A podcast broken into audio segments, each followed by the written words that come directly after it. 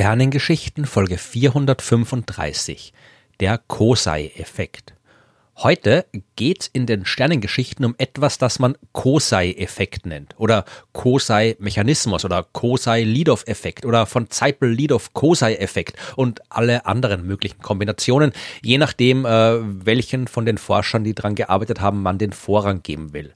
Bleiben wir am besten beim japanischen Astronomen Yoshihide Kosei und sagen Kosei-Effekt. Das ist auch die übliche Bezeichnung. Die Namensgebung, die ist allerdings auch fast das Einfachste an der Sache. Ich sag's gleich, es wird in dieser Folge ein bisschen kompliziert. Ja, aber jetzt auch nicht zu kompliziert. Und zur Sicherheit fangen wir mal mit was ganz Einfachem an nämlich mit einem Stern und ein paar Himmelskörpern, die ihn umkreisen, Planeten, Asteroiden und so weiter. Sowas stellen wir uns ja gerne wie ein Uhrwerk vor.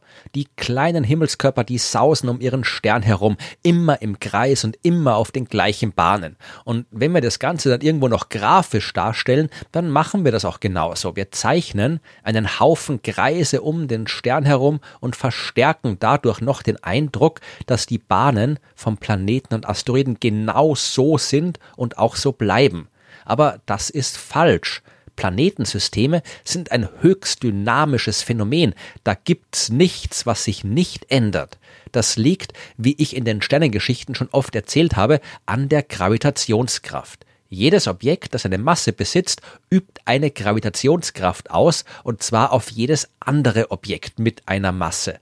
Die Reichweite der Gravitationskraft, die ist theoretisch unbegrenzt, was genau genommen heißt, dass alles im Universum von allem anderen mit Gravitation beeinflusst wird. So kompliziert lassen wir es jetzt aber nicht werden. Ja, wir bleiben erstmal bei unserem Stern und ein paar Planeten und Asteroiden. Und in erster Näherung stimmt das mit den unveränderlichen Bahnen ja schon ein bisschen, ja. Die Erde zum Beispiel, die wankt ja jetzt nicht chaotisch durch Sonnensystem. Die zieht verlässlich ihre Runden um die Sonne und braucht ebenso verlässlich 365,25 Tage, um eine Runde zu vollenden. Es gibt neben der Erde und der Sonne aber eben auch noch andere Himmelskörper im Sonnensystem. Die Gravitationskraft, die zum Beispiel der ferne Neptun auf die Erde ausübt, äh, die ist da, die kann man aber erstmal vernachlässigen. Die ist wegen der enormen Distanz so gering, dass sie keinen relevanten Einfluss hat, ja, genauso wie beim Uranus. Aber beim sehr viel näheren Mond, ja, da sieht das schon ganz anders aus. Und auch beim weiter entfernten, aber sehr viel massereicheren Jupiter genauso. Äh, die wirklich wirksamen gravitativen Störungen anderer Himmelskörper, die führen dazu, dass sich auf ausreichend langen Zeiträumen betrachtet die Bahn der Erde durchaus verändert. Die wird ein bisschen größer, dann wird es wieder ein bisschen kleiner. Die ist mal kreisförmiger, mal weniger kreisförmiger, also elliptischer. Die wackelt ein bisschen hin und her im Raum. Die ganze Bahn dreht sich langsam um die Sonne herum. Würde man die Bahn der Erde wirklich so als Strichspur im All sehen können und hätten wir so einen Fast-Forward-Knopf, mit dem man die Bewegung der Planeten beschleunigen könnte, dann würde man sehen, wie die Bahn wild pulsiert, sich dreht und windet. Aber eben nicht völlig chaotisch. Es ist ein Pulsieren innerhalb gewisser Grenzen. Weil wenn es nicht so wäre, dann hätte die Erde ja keine viereinhalb Milliarden Jahre im Sonnensystem überlebt. Ja, dann wäre sie schon längst mit irgendeinem anderen Himmelskörper zusammengestoßen. Die Bahnen von Himmelskörpern, von allen Himmelskörpern, die ändern sich also im Laufe der Zeit. Und darüber gäbe es noch sehr viel mehr zu erzählen. Das ist immerhin der komplette Forschungsgegenstand der Himmelsmechanik, ja, meinem Spezialgebiet in der Astronomie. Wir bleiben aber beim Kosei-Effekt. Und um den zu verstehen, werden wir uns jetzt auf einen sehr speziellen Fall beschränken. Wir schauen uns ein sogenanntes Dreikörperproblem an. Ja, also die Bewegung von drei Objekten. Und noch mehr, wir schauen uns ein hierarchisches Dreikörpersystem an. Das heißt, einer der drei Körper ist weit entfernt von den beiden anderen, die sich nahe sind. Ja, wir können zum Beispiel einen Satelliten anschauen, der die Erde in ein paar hundert Kilometern Abstand umkreist und der dritte weit entfernte Körper ist dann der 400.000 Kilometer entfernte Mond. Oder wir können auch einen Asteroid betrachten, der sich nahe an einem Stern befindet und einen Planeten, der weiter draußen seine Runden zieht. Oder einen Planeten, der von einem Mond umkreist wird und als dritten Körper äh, den weit von beiden entfernten Stern. Ja, wie auch immer, damit wir jetzt nicht komplett durcheinander kommen, werde ich ab jetzt die beiden Objekte, die sich nahe sind, als das innere System bezeichnen. Der dritte, weit entfernte Himmelskörper, das ist der Störer, der Störkörper. Und dann gehen wir noch davon aus, dass von den beiden Körpern des inneren Systems einer deutlich mehr Masse hat als der andere, was ja im Beispiel von Erde und Satellit oder Planet und Mond durchaus so ist und angenommen werden kann. Jetzt können wir uns diesen Körper mit kleiner Masse genauer anschauen. Das ist der, dessen Bewegung wir untersuchen wollen. Das ist der, wo der Kosei-Effekt dann auftreten wird. Und mit anschauen meine ich keine astronomische Beobachtung mit dem Teleskop, sondern eine mathematische Analyse. Die Details, die lasse ich aus, ja. In einem Podcast was vorrechnen ist immer ein bisschen unattraktiv.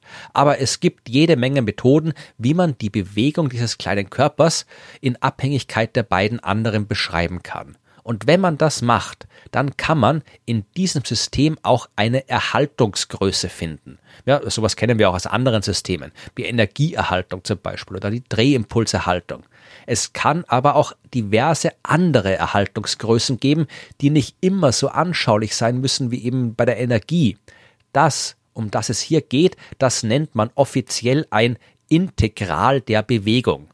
Wenn sich Objekte auf eine bestimmte Art und Weise bewegen, dann gibt es eine Zahl, die man ausrechnen kann, die sich während dieser Bewegung nicht verändert. Ich weiß, das klingt alles enorm abstrakt, weil es genau genommen auch enorm abstrakt ist. Ich probiere es mal anders zu veranschaulichen. Wenn ich jetzt in gerader Linie von zu Hause fortgehe, dann ändert sich die Distanz zu meinem Ausgangspunkt. Das ist jetzt nicht wirklich außergewöhnlich, ja? Und je weiter ich laufe, desto größer wird dieser Abstand. Der ist also definitiv nicht konstant. Wenn ich jetzt aber messe, wie weit ich noch laufen muss, bis ich auf meiner Umrundung der Erde wieder am Ausgangspunkt bin, dann wird auch dieser Abstand sich ständig ändern. Auch der ist nicht konstant. Aber die Summe der beiden Werte, die ist immer gleich, egal wie weit ich gelaufen bin. Die eine Zahl wird immer größer, die andere im gleichen Ausmaß immer kleiner. Ich meine, das hat jetzt alles nichts mit dem Kosei-Effekt zu tun. Äh, auch nicht mal wirklich was mit einem echten Integral der Bewegung. Äh, das Ganze liegt nur daran, dass die Erde halt eine Kugel ist und ihre Größe immer gleich bleibt. Aber es soll ja auch nur demonstrieren, dass man eben unter bestimmten Umständen eine mathematische Größe finden kann, die sich während einer Bewegung nicht verändert. Und genau so eine Größe, die gibt's auch im Fall des vorhin beschriebenen hierarchischen Dreikörperproblems. Nimmt man die Exzentrizität der Bahn des kleineren Körpers des inneren Systems, ja also unseres Satellits, unseres Mondes, und multipliziert diese Exzentrizität mit sich selbst, bildet also das Quadrat, zieht man dann das Ergebnis von 1 ab, berechnet die Wurzel aus dem Resultat und multipliziert das Ganze noch mit dem Kosinus der Bahnneigung, dann kriegt man ein Integral der Bewegung. Ja, es ist ein bisschen kompliziert, aber Formeln sind immer kompliziert im Podcast, wenn man sie aufsagen muss. Ja, wenn man es aufschreibt, steht dort eigentlich nur, die Wurzel aus 1 minus e Quadrat mal dem Kosinus von i ist immer konstant. Ja, es gibt gute Gründe, warum das so ist und man kann das durchaus ohne allzu große Probleme berechnen. Wir schauen jetzt aber lieber auf das, was das wirklich heißt. Ja, es geht um die Exzentrizität E und die Bahnneigung I der Bahn des kleinen Körpers, also des Satelliten, der die Erde umkreist, des Mondes, der sich um einen Planeten bewegt.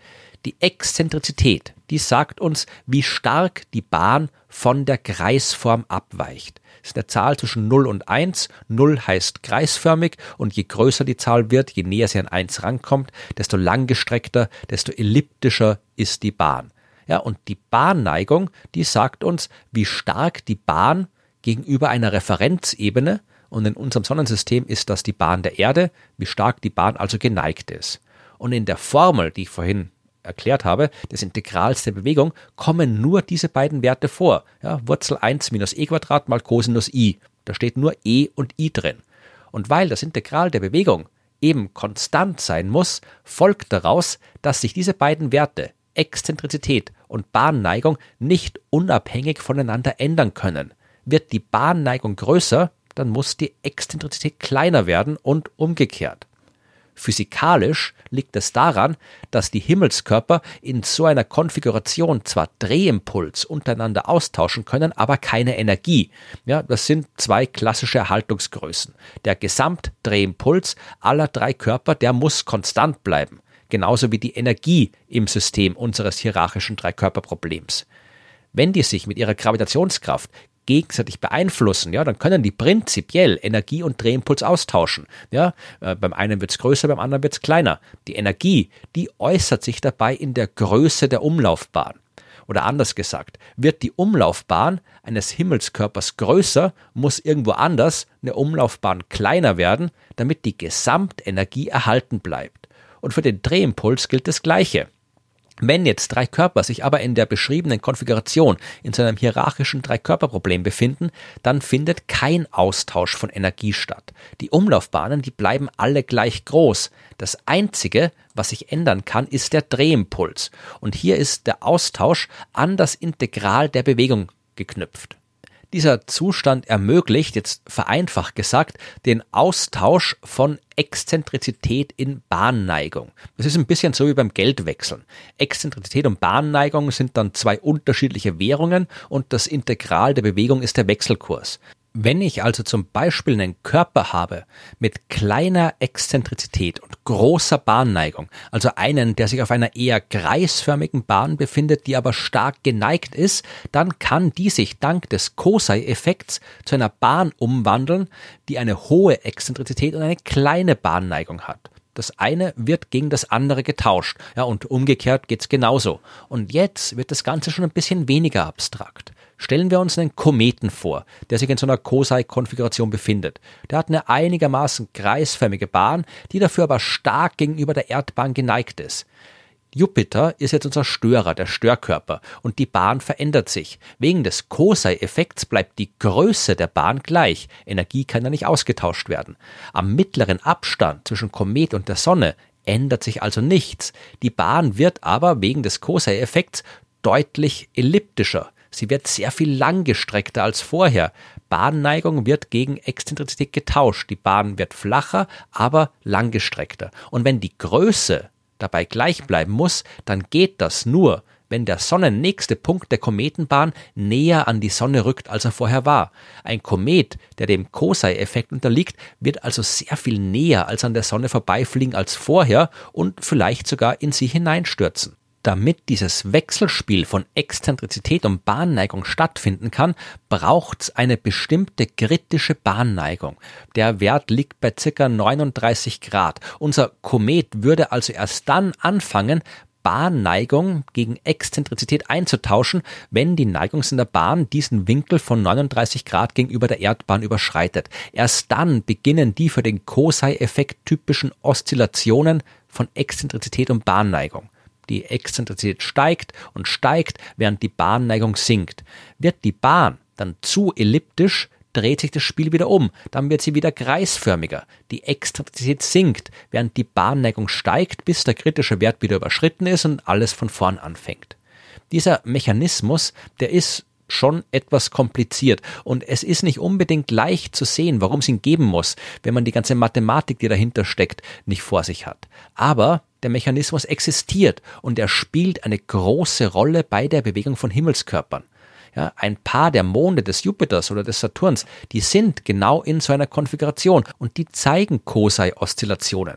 Das kann unter Umständen auch schiefgehen, ja, weil wird die Bahn eines Mondes zu exzentrisch, dann führt sie ihn immer näher an den Planeten heran. Dadurch werden die Gezeitenkräfte immer größer, bis der Mond davon auseinandergerissen und zerstört wird exzentrische Bahnen, die sind prinzipiell gefährlich, weil je lang gestreckter die Bahn ist, desto größer ist die Chance, dass man einem anderen Himmelskörper in die Quere kommt und mit ihm kollidiert. Auch bei den Planeten anderer Sterne spielt der Kosa-Mechanismus eine wichtige Rolle.